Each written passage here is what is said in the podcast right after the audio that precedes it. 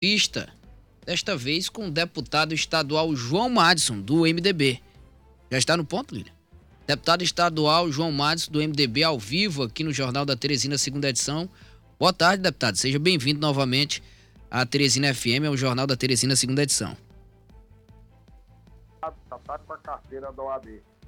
E dizer que estamos aqui à disposição. Um prazer falar da FM Teresina. É, boa tarde, deputado. É Luciano Coelho. Deputado, já boa definiram tarde. as ocupações das comissões técnicas. O MDB é a segunda maior força dentro da Assembleia Legislativa e tem feito algumas reivindicações. Como é que está essa divisão das ocupações das comissões e a participação do partido aí nessa nova legislatura? Em primeiro lugar, eu quero agradecer a que está falando na FM, que tem que o MDB realmente é a segunda bancada, nós temos nove deputados que apoia integralmente o governador Rafael Fonteles. Tivemos nas eleições dele, fizemos um bom número de, de deputados estaduais, 21 e oito federais. E dizer o seguinte, o MDB aqui é, vai ficar com a Comissão de Finanças e outras comissões. Nós pedimos também a Comissão do Meio Ambiente. A Comissão de Finanças será o comando do deputado Henrique Pires e a Comissão Meio Ambiente nós queremos que seja o doutor Hélio, até porque ele indicou lá a Secretaria do Meio Ambiente. Então é interessante que possa estar discutindo também o problema do meio ambiente, que é um problema que precisa ser encarado para as próximas gerações, para que a gente respeite e faça valer a lei para que os nossos filhos, os nossos netos possam também gozar dos rios, das florestas, que é de muita importância. E lógico que nós temos aqui as comissões de Constituição e Justiça, que será comandada pelo PT, e a administração será comandada pelo PP. Nós não estamos, não estamos tendo aqui nenhum embate, está tudo discutido do diálogo. O líder do governo, Fábio Novo, tem feito um bom trabalho. Nós temos, é, hoje já nos reunimos, já discutimos. Segunda-feira as comissões já começam a funcionar. Nós já temos muitos projetos aqui em andamento, não só do governador Rafael Ponteles, mas dos próprios deputados estaduais. Deputado, na próxima semana, portanto, deve ser, na sua visão, deve ser aprovada a mensagem do governador Rafael Fonteles, que trata, por exemplo, sobre a isenção do IPVA para, para ônibus coletivos do transporte é, público de Teresina, uma série de medidas adotadas para tentar resolver, ou pelo menos um paliativo, no sistema, no caos que vive o sistema de transporte coletivo da capital. É verdade, você falou a verdade, nós estamos com esse problema já há alguns anos, as pessoas já não aguentam mais.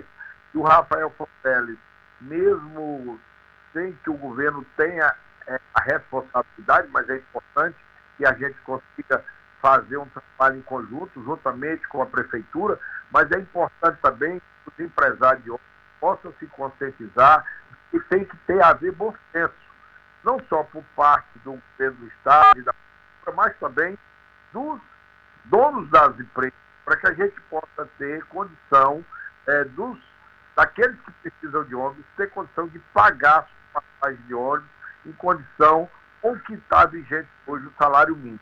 Então nós queremos fazer essa votação aqui o mais rápido possível para dar as condições necessárias para que eles possam estar fazendo esse trabalho.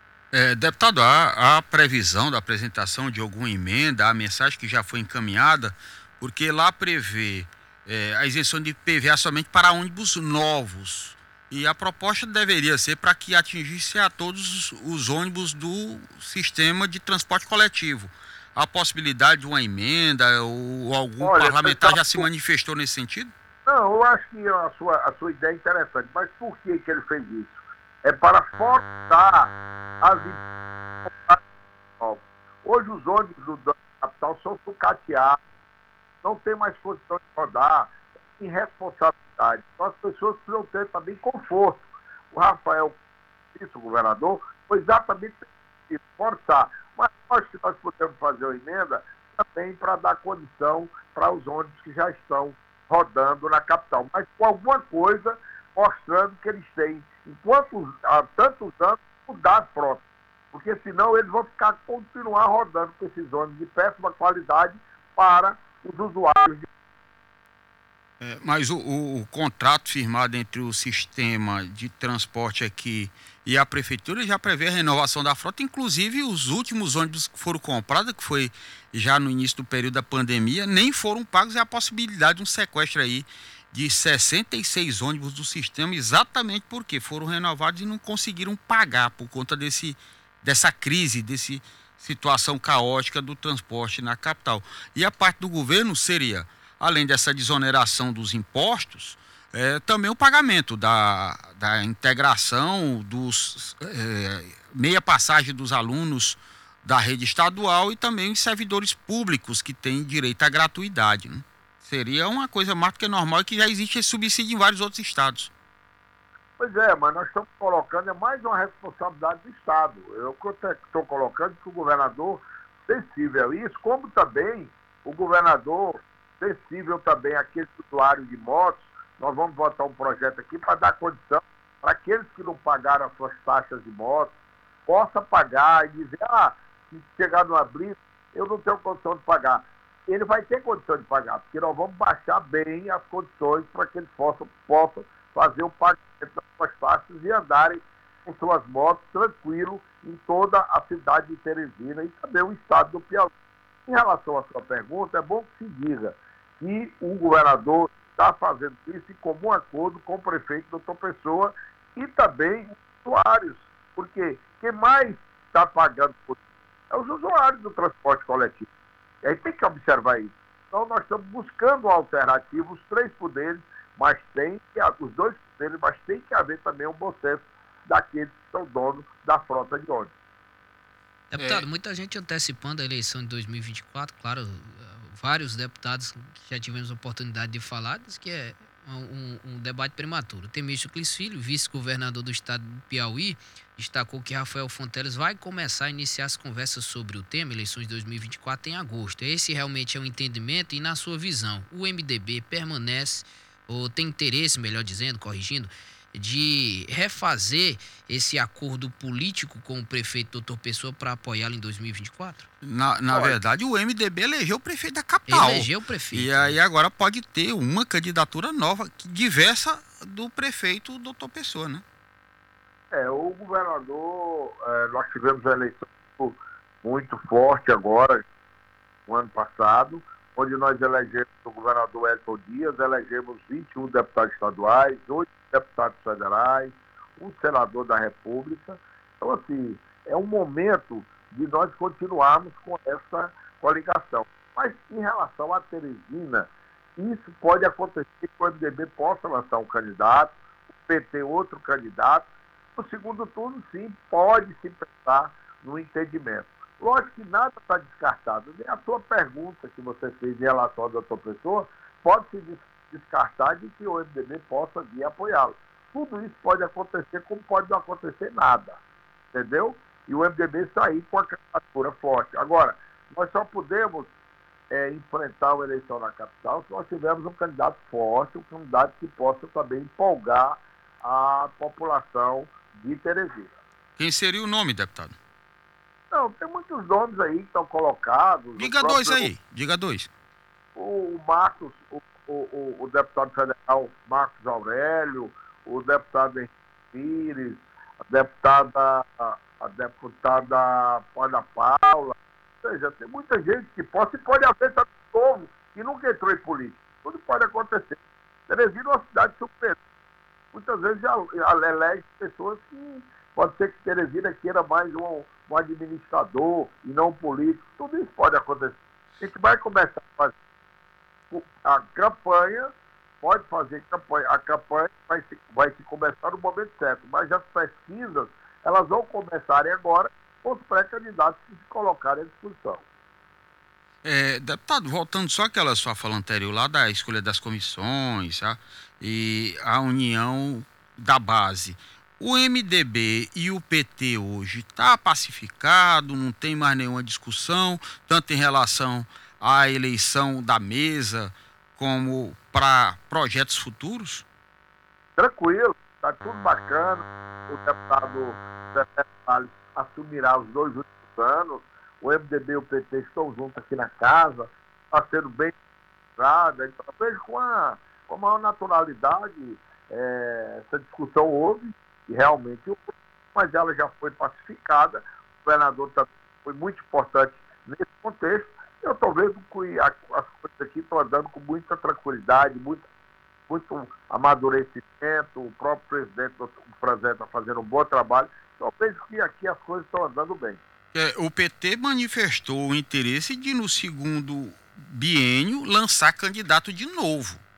Mas isso já acabou, meu filho. Já houve uma eleição. Você está esquecendo que houve eleição? Sim, vai dois... ter outra. Não, não tem outra mais. Já foi eleito. Então está fechado aquele acordo da forma como tinha sido tratado. O acordo foi meu... feito e desmanchado umas cinco vezes. Meu filho, mas nós já, já votamos, pelo amor de Deus. Você está Tá não, eu só quero saber se, se realmente vai dar o cumprimento da forma como foi acordado. Mas o que dá? Já houve eleição, rapaz. Não tem mais o que discutir. Só inventar briga não existe mais. O, o, o Severo teve 30 votos e o, foi duas, foi uma eleição no mesmo dia, duas eleições no mesmo dia. Foi elegemos o, o Franzé presidente, nós votamos no Franzé, e o próprio PT votou no Severo. Foram 30 votos, acabou tem uma chapa que já foi eleita no segundo biênio. E a chapa do segundo biênio, quem é o vice, deputado? O, a, o vice do segundo biênio é do PT. Francisco é o, Lima. é o Lima. Isso. É o Lima. É o Lima. Deputado, é o... O, M, o MDB pleiteia mais espaços no secretário na, na, na gestão estadual, já que não, houve inclusive um acordo recentemente para a divisão de cargos no interior. Isso, uma reunião não. entre petistas e o governador Rafael Fonteles. Não, nós, nós estamos muito tranquilos em relação à participação do governo e os critérios já foram votados, já estão sendo feitos em várias cidades. O MDB é, é, ele está fazendo os critérios baseados nos votos dos deputados estaduais da Câmara. Então, assim, está tá indo bacana, tranquilo, sem problema nenhum. É, deputado, eu ia aproveitar aqui a sua opinião. O senhor é um dos maiores criadores aqui do Estado, é também um defensor do agro. Criador de gado. Né? É, criador de gado. E nós tivemos agora há pouco uma situação que envolve a possibilidade de um retorno de vaca louca, a China é, boicotando, não vai mais é, comprar carne do Brasil, isso termina afetando toda a cadeia produtiva. Aqui no Piauí, claro, graças a Deus, nós não temos nenhum registro nem de aftosa, nem de, de, de vaca louca, mas é, preocupa o setor a possibilidade da gente ter uma carne mais barata ou o produto, já que vai ficar mais interno, não vai exportar. Os produtos, como o senhor também produz aí iogurte, leite, esses produtos podem cair de preço por conta do, do da, da, não exportação? Então, vamos por, vamos por etapas. Primeiro, nós nunca tivemos no Brasil nenhum caso de vaca. O problema é que muitas vezes criam muito sensacionalismo.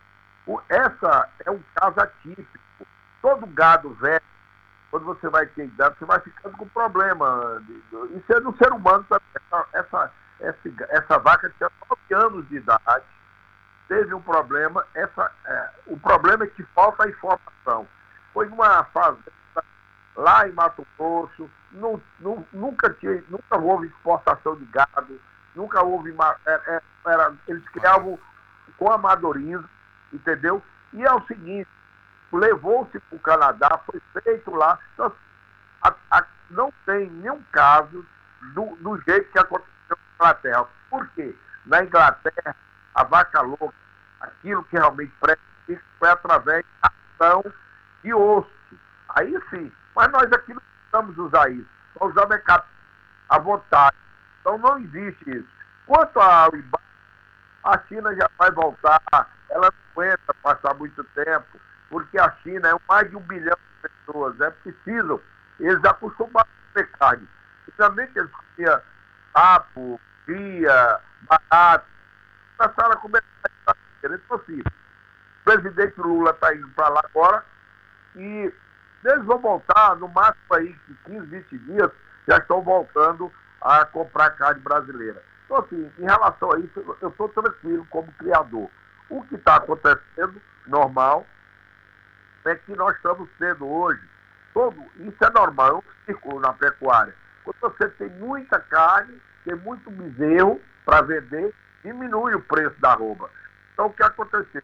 No ano passado, houve muita matança de vacas. E aí, eles foi agora recompensado. tem muita vaca, tem vaca. Então, os bezerros, hoje, o mercado está tendo uma, uma, uma saída muito grande de carne e não está pessoas para comprar. Então, isso é normal. Tem, e o preço deve baixou já. Arroba. E é normal que vai baixar para o consumidor. Isso é importante o consumidor voltar também a se alimentar e a usar a carne de gado. Então, assim, o Brasil é o maior exportador de proteínas animais. Então, não há dúvida disso que a pecuária nossa é bem feita, porque o nosso gado de capim, comendo aquilo que é importante. Não como lá na Europa, que eles comem é, é, é ração o tempo todo. Nós não. Confinamento no Brasil é pouco o gado é solto nas roças, então isso é importante. Quanto à sua pergunta do laticínio, do leite, aí é outra cadeia. Nós estamos com problema, porque toda a cadeia produtiva do leite em todos os grandes países há é, ajuda do governo. E nós aqui não temos. Então, os nossos, aqueles que fazem o leite chegar à mesa do Piauiense, os iogurtes, fazem com muito sacrifício. E aí usar ração e aí, no caso de a ração está cara. Essa guerra da, da Ucrânia com a Rússia, isso afetou muito, principalmente a, a, aquilo que a gente usa para, é, para o pasto. Né? Então, assim, fica muito complicado hoje ser criador de leite viver apenas de seu leite. Precisa também da ajuda do governo federal, da instituição é, subsídio para essas pessoas. Agradecer, é, então, deputado João Matos, pela gentileza. Muito obrigado, deputado. Até a próxima.